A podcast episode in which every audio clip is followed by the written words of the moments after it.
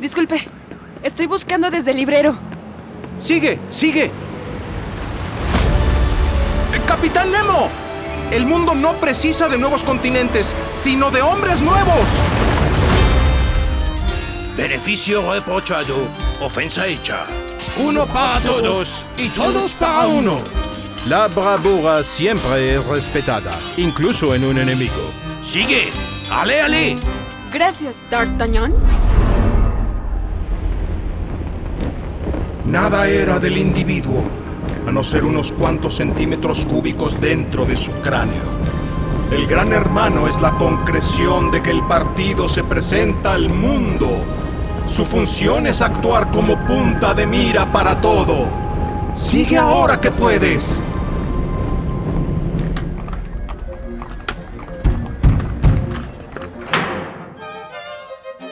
Divide tu día en partes y a cada una asígnale una tarea, sin dejar un cuarto de hora, diez minutos ni cinco siquiera sin algo que hacer.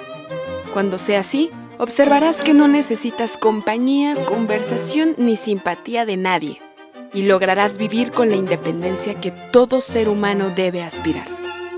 Gracias, señorita Jane Eyre. Sigue leyendo, sigue escuchando. Esto es Desde el Librero, un podcast de Librerías Gandhi. Bienvenidos, queridos lectores. Hola amigos, ¿cómo están? Yo soy Yara Vidal y espero que hayan pasado unos días muy lindos y todavía tienen oportunidad de tener unos días más de vacaciones. Eh, espero que los disfruten con la familia y con los amigos y que se vaya al origen de estos días. ¿Cuál es eh, el origen? Pues el nacimiento del Mesías, punto. En eso sí creo yo que es importante ir al origen de los textos, como de los textos y del origen, por supuesto, de la información de la que estamos celebrando, porque ahorita es como enaltecer al Santa, que sí fue un cristiano que vivió hace un montón de años y que Coca-Cola lo tomó para hacer este personaje de, de que regala cosas, pero Uh, no sé, a mí me duele la panza nada más ver todo el tiempo Santa, Santa, Santa, Santa, dar, re da regalos. Pero para eso escribió Dr. Seuss el cuento de Cuando el Grinch se robó la Navidad, de 1957, que justo critica eso, la hipocresía de la época, los regalos, el consumismo, el, o sea, el, origen de la Navidad es, de nuevo lo digo, pues lo sabemos, los que somos cristianos, los que somos eh, creyentes de Cristo, los católicos, ese es el motivo. Pero que no se nos olvide, o sea, a mí también me duele la cantidad de, digo, es ya una convención social, ¿no? La cantidad de personas que todo el año patean, chismean, eh, cometen adulterio, cometen robos y todo, pero en estos días es, oh, así te mando un meme, oh, y, un, y, una imagen y un GIF muy bonito por WhatsApp, porque es una convención social. Pero justo estaba pensando eso porque recomendé justo el libro de The Grinch a unas, a, a unas lectorcitas, porque creían que solamente el Grinch odiaba la Navidad. No, la odia por esa razón que acabo de decir. Y es una reflexión muy sencilla, pero que nos da el espacio para decirles que les vamos a contar también el origen de los villancicos, pero con un twist. Y aunque esta sección tenía que haber salido la semana pasada, porque nuestro programa estaba ya muy largo, este, lo pusimos ahorita para que sientan un poquito más que estamos aún en días decembrinos de amor y paz y que ojalá se extendieran todo el año siempre con los valores son los más importantes para nuestra vida para que no seamos unos eh, cavernícolas y nos podamos llevar bien. Y sobre todo en estas fechas con tanta guerra y tanto problemas cuando más tenemos que estar arraigados en una fe. Para eso también vamos a, a, traerles un programa que les pueda distraer un poquito de los problemas mundiales. También traemos a Mariana Aguilar, que la sacamos de sus vacaciones un ratito, para traer esta sección de horrores de redactores que ha tenido mucho éxito que nos enseña con mucho cariño y nos recuerda de nuevo el origen de las cosas. Por eso voy tanto al, tema.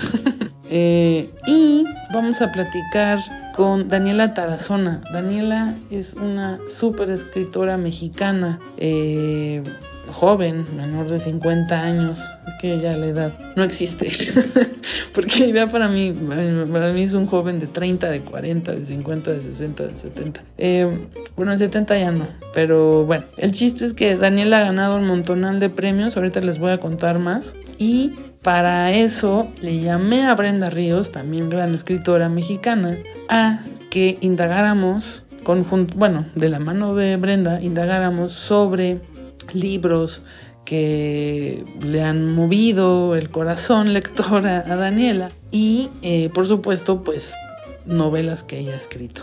Entonces es una entrevista muy larga la verdad, pero como siempre la vamos a partir en dos y a lo mejor un cachito la vamos a tener que subir a YouTube porque sí es un poquito em, extensa, pero vale la pena. Yo creo que tener la oportunidad así de juntar a este binomio eh, de literatura de mujeres mexicanas, creo que siempre vale el, esfuerzo por eh, tenerlo, escucharlo y valorarlo. Comenzamos.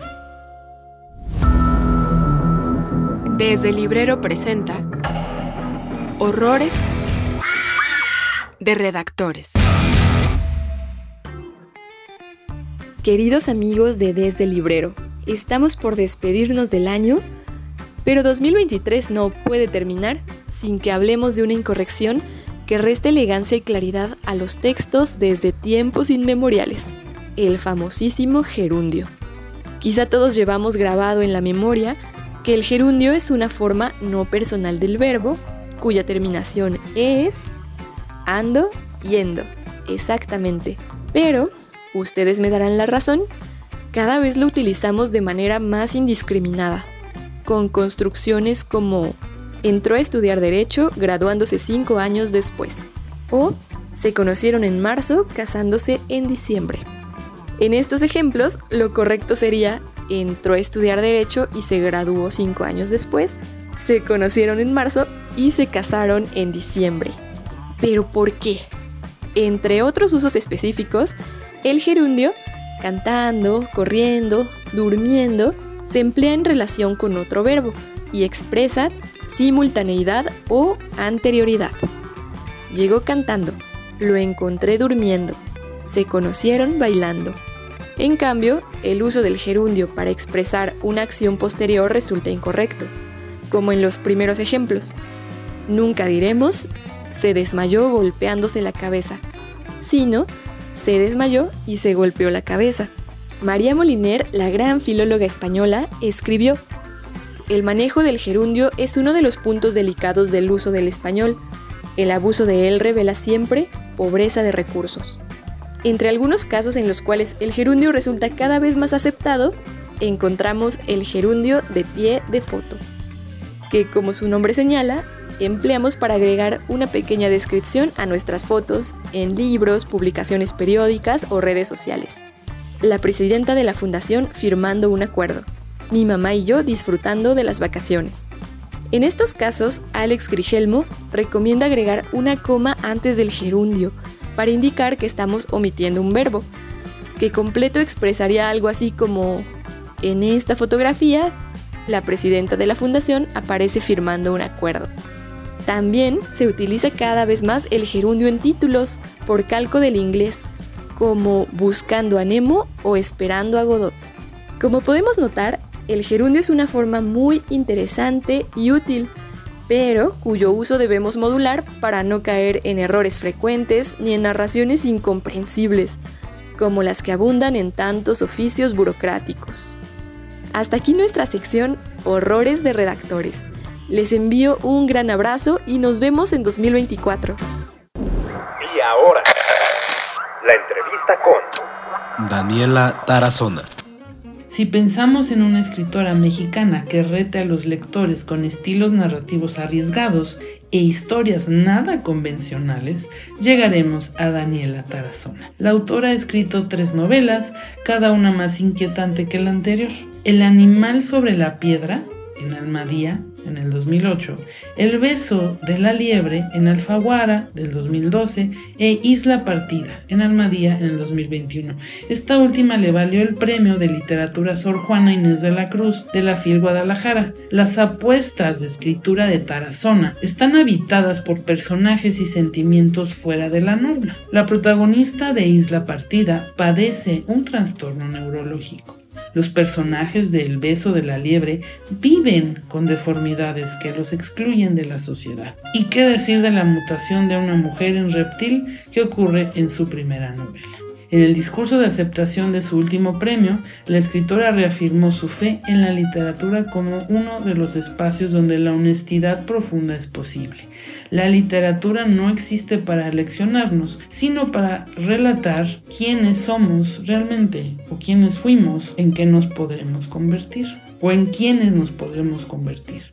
En entrevista exclusiva para Desde Librero, nos platicó de sus inicios en la literatura y los secretos que inspiran sus fascinantes novelas.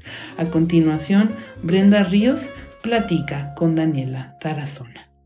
Bueno, pues muchísimas gracias por estar aquí a todas las personas que nos escuchan. Es un honor estar aquí en este podcast desde Librero. Estamos con Daniela Tarazona y es un gusto tremendo, tremendo para los lectores de Lee Más, para la gente que suele estar al pendiente también de las novedades editoriales, pues es, es fantástico tener a Daniela con nosotros.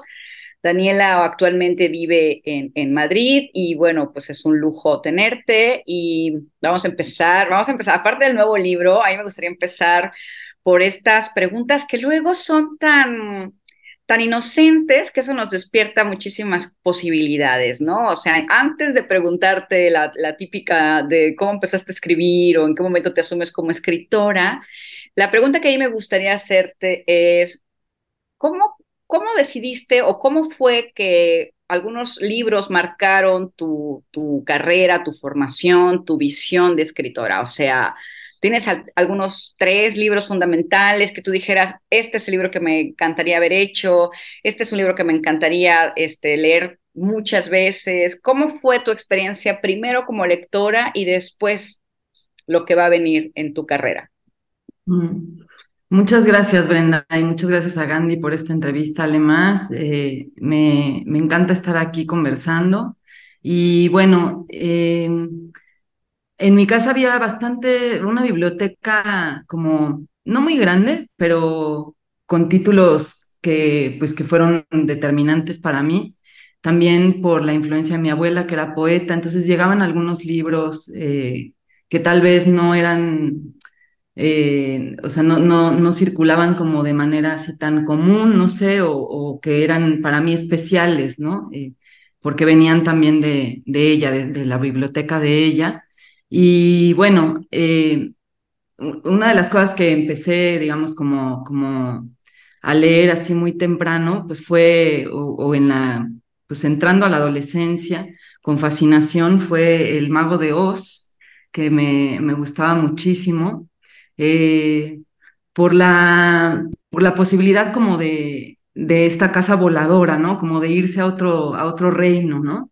Eh, para mí la lectura era eso en, ese principio, sigue siendo, pero ahí tenía una condición mucho más, eh, me, jalaba mucho más esa posibilidad de escapar, ¿no? Era como una escapatoria, una, un túnel en el que me metía y entonces eh, podía estar habitando otras realidades y, y eso era fascinante para mí. Entonces la propia historia del mago de Oz me gustaba muchísimo, los personajes también. Eh, el hombre de hojalata, me parecía así como rarísimo, ¿no? Y, bueno, había todo un despliegue ahí de la imaginación que me parecía muy atractivo. Eh, y después, bueno, así que recuerde, bueno, en, esa infancia también, en esos primeros años, eran muy importante para mí leer a Mafalda. En, venía un, un eh, como suplemento de cómic, de dibujos en el Excelsior, que era el periódico que llegaba a mi casa, y ahí venía en la contraportada la tira de Mafalda en color, que era un poco raro, pero bueno, venía a color, y nos peleábamos así en mi casa, mis hermanos y yo, para ver quién agarraba primero la, la, Mafalda, ¿no? Ajá, quién agarraba primero, quién lo leía primero, porque si no, luego el otro podía contarle de qué iba y ya como que perdía un poco el, el chiste, ¿no? Y después, eh, bueno, eso, Mafalda fue para mí también un personaje que me, me, gustaba mucho su incomodidad, como que yo me identificaba con esa incomodidad en el mundo, como con esa eh, eh, imposibilidad también de encontrar las cosas que yo imaginaba que estaban, que podían ser como hacer un mundo más, menos incómodo, más feliz, o no sé, había algo en ella de todo eso.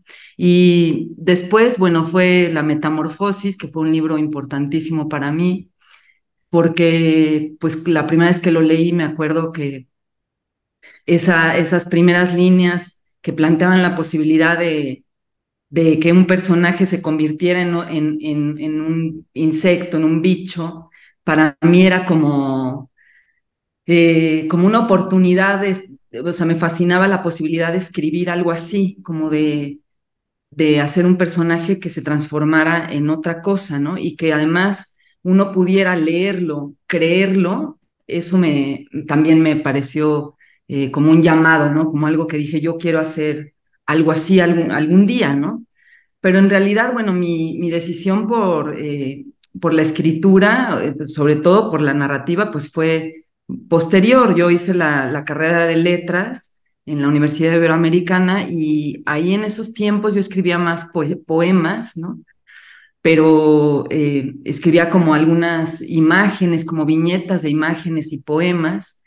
Y después fue que eh, decidí que quería hacer una novela un poco sobre las mujeres de mi familia, un poco sobre algo así, y era un poco vaga la idea. Hice un proyecto para jóvenes creadores de esa primera idea, y allí fue eh, conforme pasaron los años, o sea, y bueno, y sobre todo conforme corrió la, la beca de jóvenes creadores que escribí El animal sobre la piedra.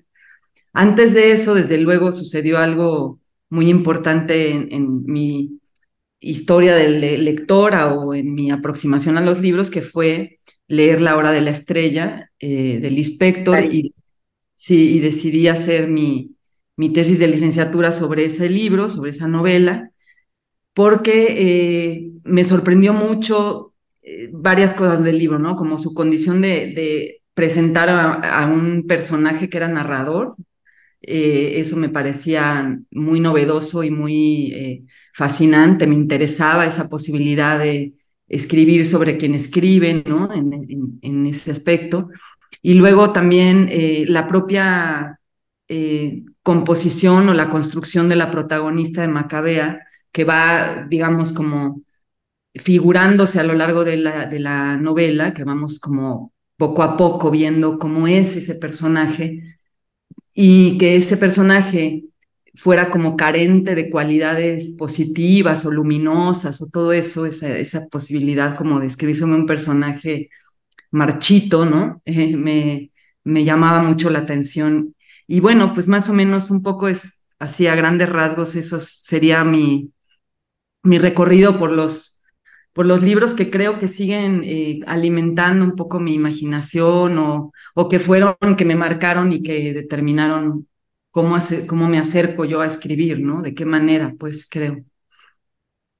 Fíjate que hay una cosa que voy a, bueno, hay muchas cosas de las que dices que me encantaría retomar, pero la principal va a ser esta sensación un poco de la extrañeza, ¿no? O sea, en Kafka, en El Mago de Oz, que además son estas figuras que es el camino del héroe, ¿no? Entonces, encontrarse a los demás para encontrarse a sí mismo, que está muy presente en la obra de Clarice, ¿no? Y sobre todo este personaje que es Macabea, que es la negación. Macabea siempre va a ser la negación, ¿no? Que siempre dijo Clarice en entrevistas que era, para ella era un homenaje o una alusión o una alegoría del, nordeste, ¿no? O sea, es decir, es la pobreza es lo que no es, es lo que no llega a ser, ¿no? La negación como una entidad. Y luego viene esta cuestión que a ti te importa mucho, con, vinculada a lo animal, ¿no? O sea, desde el animal en la piedra tú ya tenías esta escritura y me gustaría un poco alargarme por ahí, esta escritura que es un poco tú mirando a, ¿no? O sea, pero también el, eh, tratas de, ponerte en otro lugar para mirarte a ti, ¿no? Entonces tienes una especie de, de nahualismo, ¿no? Vamos a, vamos a usar esa expresión de, de, salir y volver a una Daniela.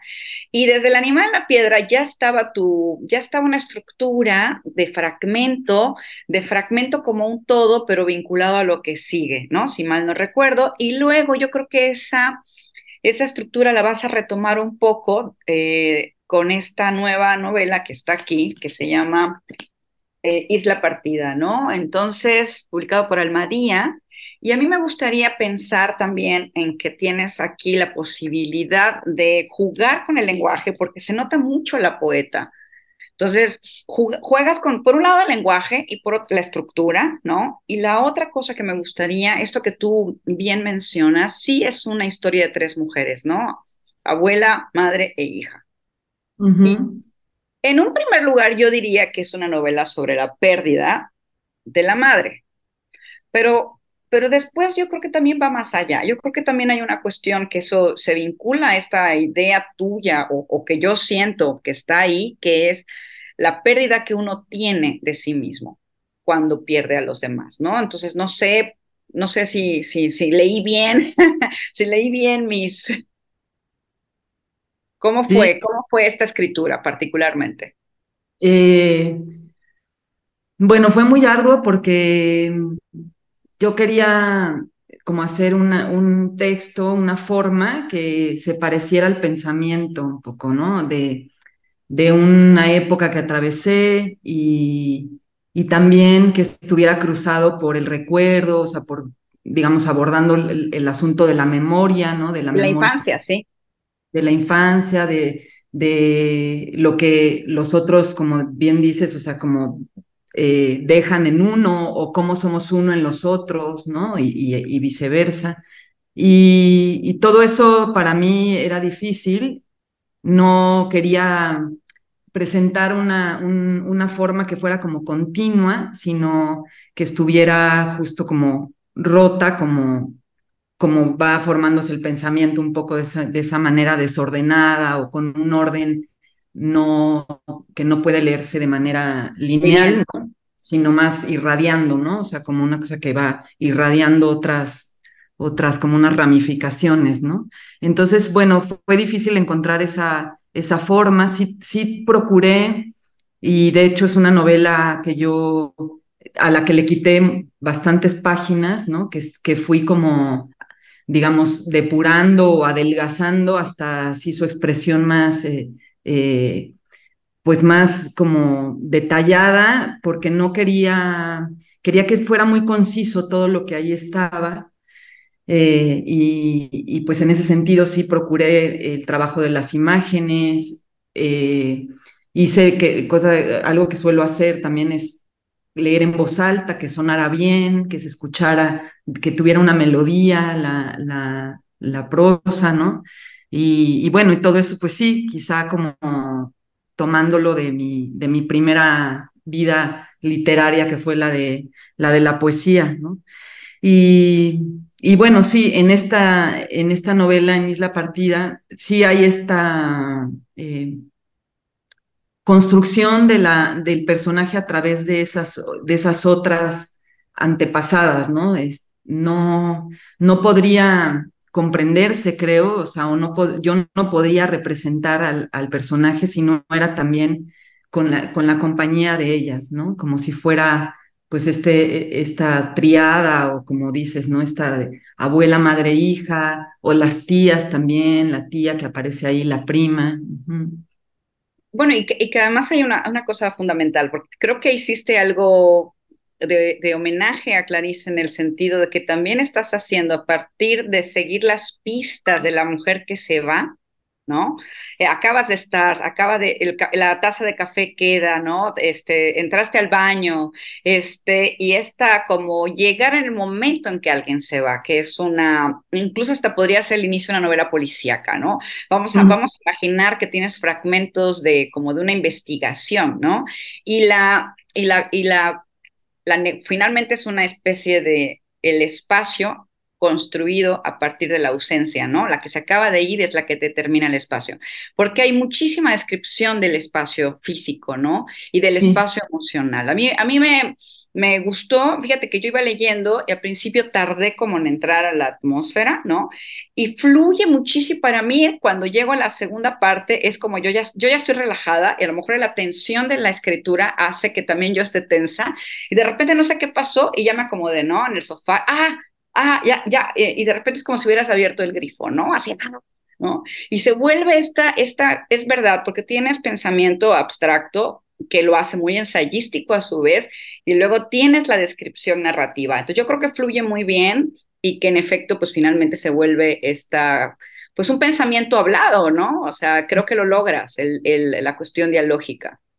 Mm, sí, bueno, la, era importante para mí ese inicio que apareció bastante avanzado el manuscrito, el inicio como, como de ella siguiéndose la pista, ¿no? O sea, como que eso fue algo que ya había aparecido la segunda persona, desde luego, pero esa parte como de encontrar, como de seguirse la huella, eh, fue como algo muy, muy relevante en la escritura de la novela, porque ahí fue como que todo, todo empezó a acomodarse de mejor manera, ¿no?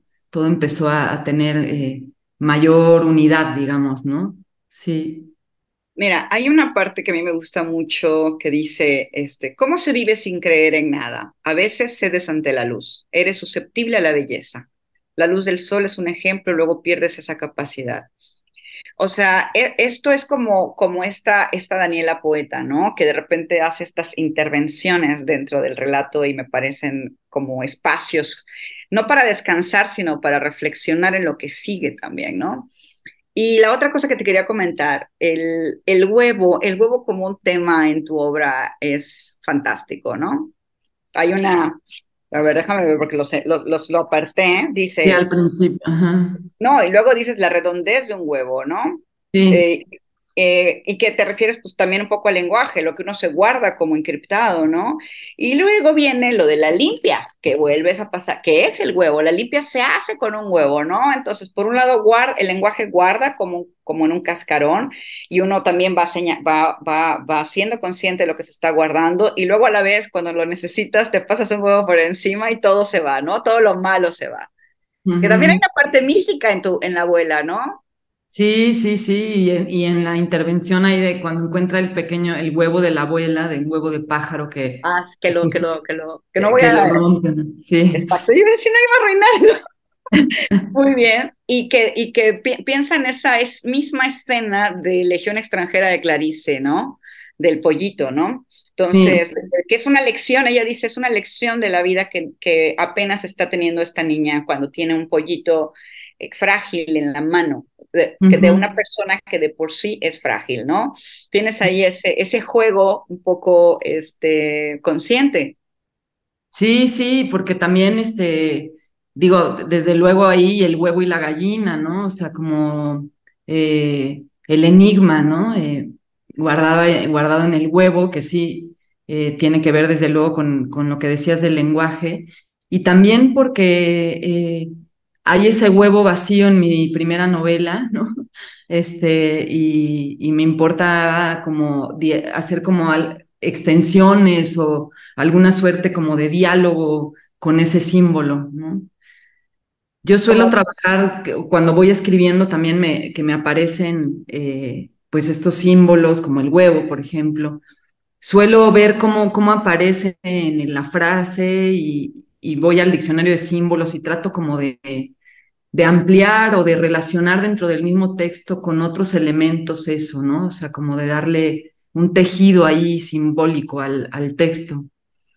Y no sé cómo, cómo después, después de que terminaste la novela, hay una parte que a mí me parece fundamental, que es esta niña narradora, ¿no? Esta niña que es muy observadora y, se, y, es, y, la, y, la, y la ves sola, ¿no?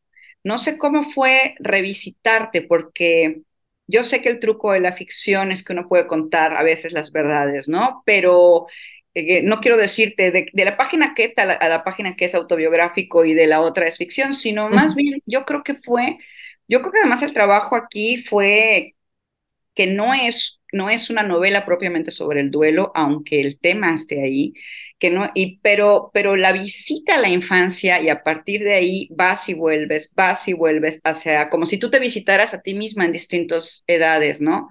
Como un juego en el tiempo. ¿Cómo fue después de la escritura? ¿Cómo, cómo fue que, que, que, fue un alivio? ¿Fue, ¿Fue una inquietud? ¿Fue una preocupación constante? ¿Cómo fue el después? Mm. Bueno, a mí me cuesta mucho trabajo publicar siempre, eh, sobre todo las, o sea, mis novelas, ¿no? O sea, por ejemplo, si publico un, relato o publico un ensayo, como que eso me, me, me cuesta menos trabajo, me es, pues sí, me es más sencillo soltarlo y dejarlo ir, ¿no? Pero pues me he tardado bastante con los libros que con mis novelas y, y siempre me cuesta mucho eh, dejarlas ir porque me han acompañado mucho tiempo, porque y esta, en el caso de Isla Partida, pues fue todavía para mí más difícil, porque tenía, tiene pues eh, capítulos incluso que son eh, transcripciones de, de, cuestiones que yo pensaba, ¿no? O sea, casi notas de, de cómo observaba yo la realidad en ciertos momentos, eh, o sea, que me, implica de, manera eh, autobiográfica, ¿no? Entonces, eh, eso me costó más trabajo y lo que hice fue, pues, como no mirar mucho, como no, no, este, ahora sí que no, no clavarme en eso. Y, y me puse a estudiar canto un poco antes de sacarla, hice una canción, y la saqué con una canción eh, un poco para, para mí, ¿no? O sea, como un trabajo mío de ponerle un fiesta a algo que había sido pues doloroso y difícil de escribir y de vivir también en muchos, en muchos momentos. Eh, entonces, eh, creo que es el libro que más trabajo me ha costado publicar y acompañar, ¿no? O sea, como ir, ir al lado, ¿no? Eh, ¿De quién era amiga tu abuela? Que ahí mencionas a una poeta. De Unice Odio. Ah, sí, Unice Odio, ¿no? Oye, ¿y alguien de tu familia ya leyó el libro? Sí, claro, sí, sí, sí. Varios, varias personas de mi familia. ¿Qué te dijeron? Bueno, lo que pues puedas contar. Eh, bueno, había como asombro, ¿no? Eh, hay en la, en la, figura, de, la figura de mi abuela fue muy importante en mi familia, sigue siendo, ¿no?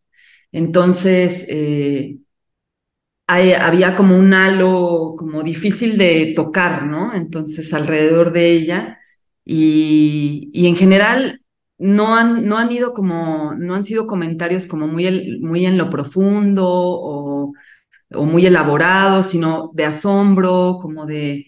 Eh, eso viste, ah, mira, eh, no, no, no han este, entrado en, Honduras, digamos, ¿no? Lemas es la revista oficial de librerías Gandhi, la cual la puedes adquirir en todas nuestras librerías a nivel nacional. No te olvides además que si ese mes se te fue comprar un número o quieres otro ejemplar, puedes ingresar en revistalemas.mx o gandhi.com.mx para adquirir los números anteriores por 25 pesitos.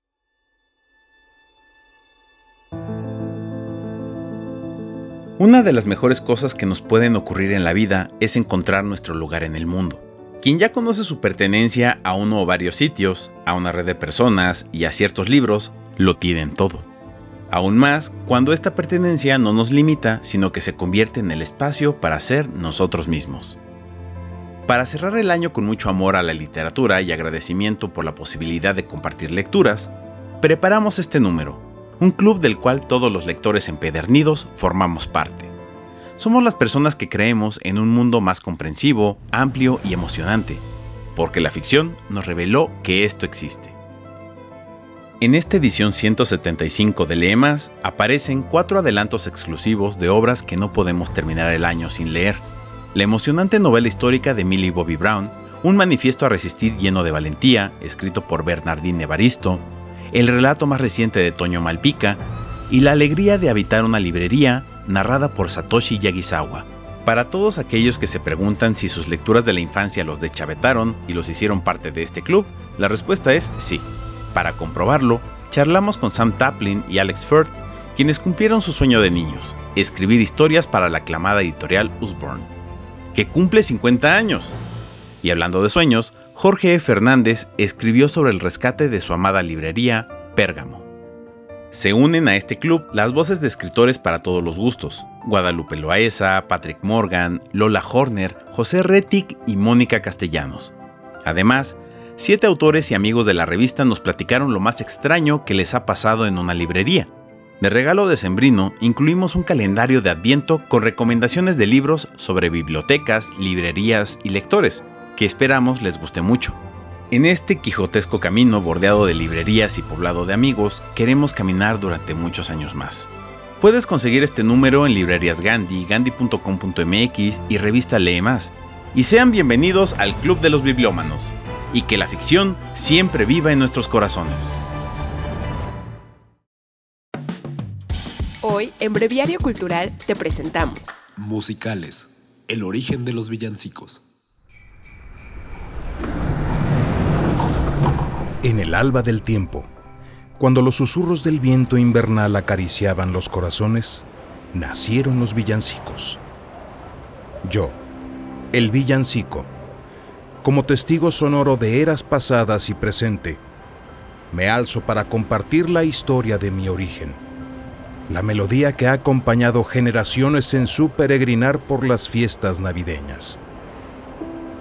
Nací en los campos y plazas, en los mercados bulliciosos y en los hogares humildes. Los primeros versos de los villancicos resonaron. Surgí de las gargantas del pueblo, de labios que entonaban alegrías y tribulaciones cotidianas.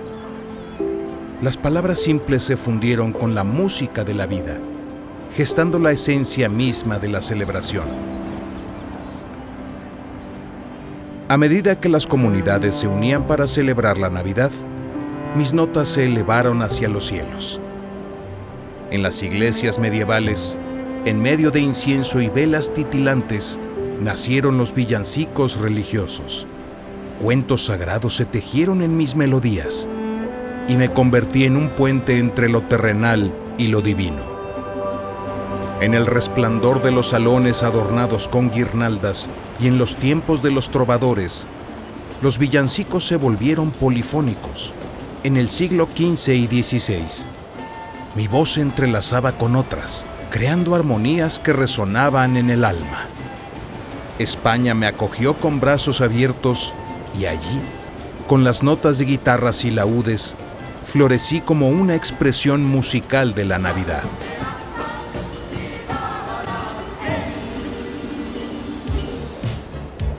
Atravesé épocas de desafíos, cuando las sombras de la reforma protestante y el puritanismo intentaron apagar mi luz.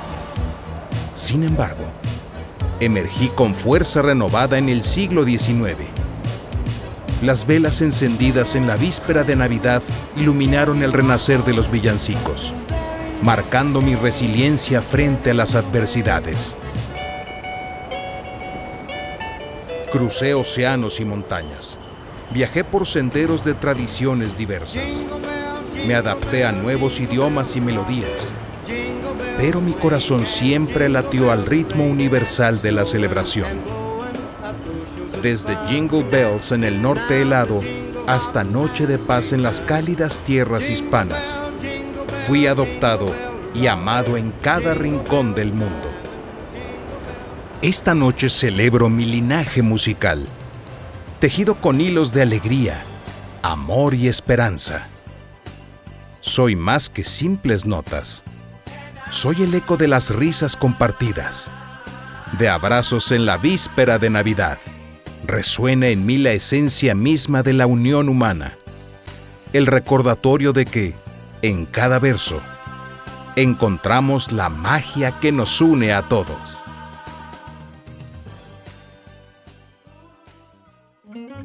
Amigos, espero que haya sido de su agrado. A mí me emocionó muchísimo la, la plática entre estas dos grandes escritoras y la siguiente semana escucharemos el final de esta entrevista. También recuerden que tenemos eh, un montón de cosas que en Librerías Gandhi les hacemos todos los días a través de las redes sociales. Arroba revista Más, nos encuentras en Instagram, en TikTok, en X y en Facebook estamos como Más Cultura de Librerías Gandhi porque es directamente el feed de lo que se realiza en nuestro sitio máscultura.mx. Tenemos por supuesto la hemeroteca de todos los números de la revista desde hace 14 años y medio en revistalemas.mx y por supuesto este programa semanal y sin olvidarnos de nuestro em, archivo histórico eh, de entrevistas a través de nuestro canal de YouTube, que les pido por favor se suscriban, es Revista Alemán de Librerías Gandhi. Esperamos que sea de sagrado, como siempre, toda la información que les tenemos. Ya la siguiente semana tenemos nueva revista de Lemas. Y el primero de enero ya tienen la revista disponible en nuestro sitio y en librerías Gandhi la pueden encontrar en las cajas, en el mostrador y también en la página de Gandhi, gandhi.com.mx. Donde estén, agregan su revista por 25 pesitos y se van con sus libros hasta su casa. Les mando un abrazo muy grande. Muchas gracias por escucharnos.